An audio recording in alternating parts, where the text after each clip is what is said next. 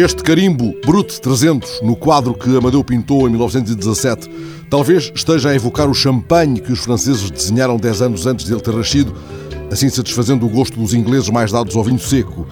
O quadro, 86 cm de altura por 66 de largura, é do mesmo ano de um outro que Amadeu intitulou Entrada e no qual podemos ver também a mesma inscrição Brut com o seu perfume champanhês.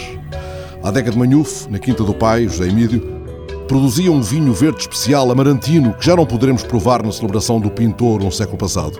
Mas trago este quadro para o cavalete da rádio, pois é aquele em que Amadeu inscreve também a sigla TSF.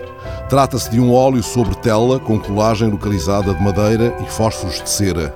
Há nele cordas de viola, fios estilizando ondas de rádio, formas irradiantes banhadas de cores quentes espectro formidável do seu coração solar um ano antes da morte.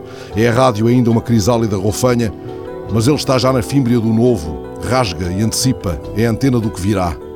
No ano em que ele se fez ao mundo num vapor, Marconi tinha desenvolvido apenas um dispositivo capaz de transmitir a voz humana. E no ano em que pintou este quadro, essa tecnologia foi finalmente aplicada com êxito numa estação do New Jersey. É o quadro em que me detenho agora, mesmo se o cartaz da exposição do Rampalé acolhe os famosos galgos. Se os meus olhos pousassem agora sobre esse quadro, tentaria vislumbrar os contornos de uma figura feminina que Amadeu inscrevera na tela numa primeira abordagem. É que, como descobriram há uns anos investigadores da Gulbenkian, ele repintava muitos dos quadros, camadas sobre camadas sobre camadas. Tal como na rádio, voz sobre voz sobre voz, gravando, apagando, regravando. TSF, galgo, formando o salto no éter, farejando, irradiando.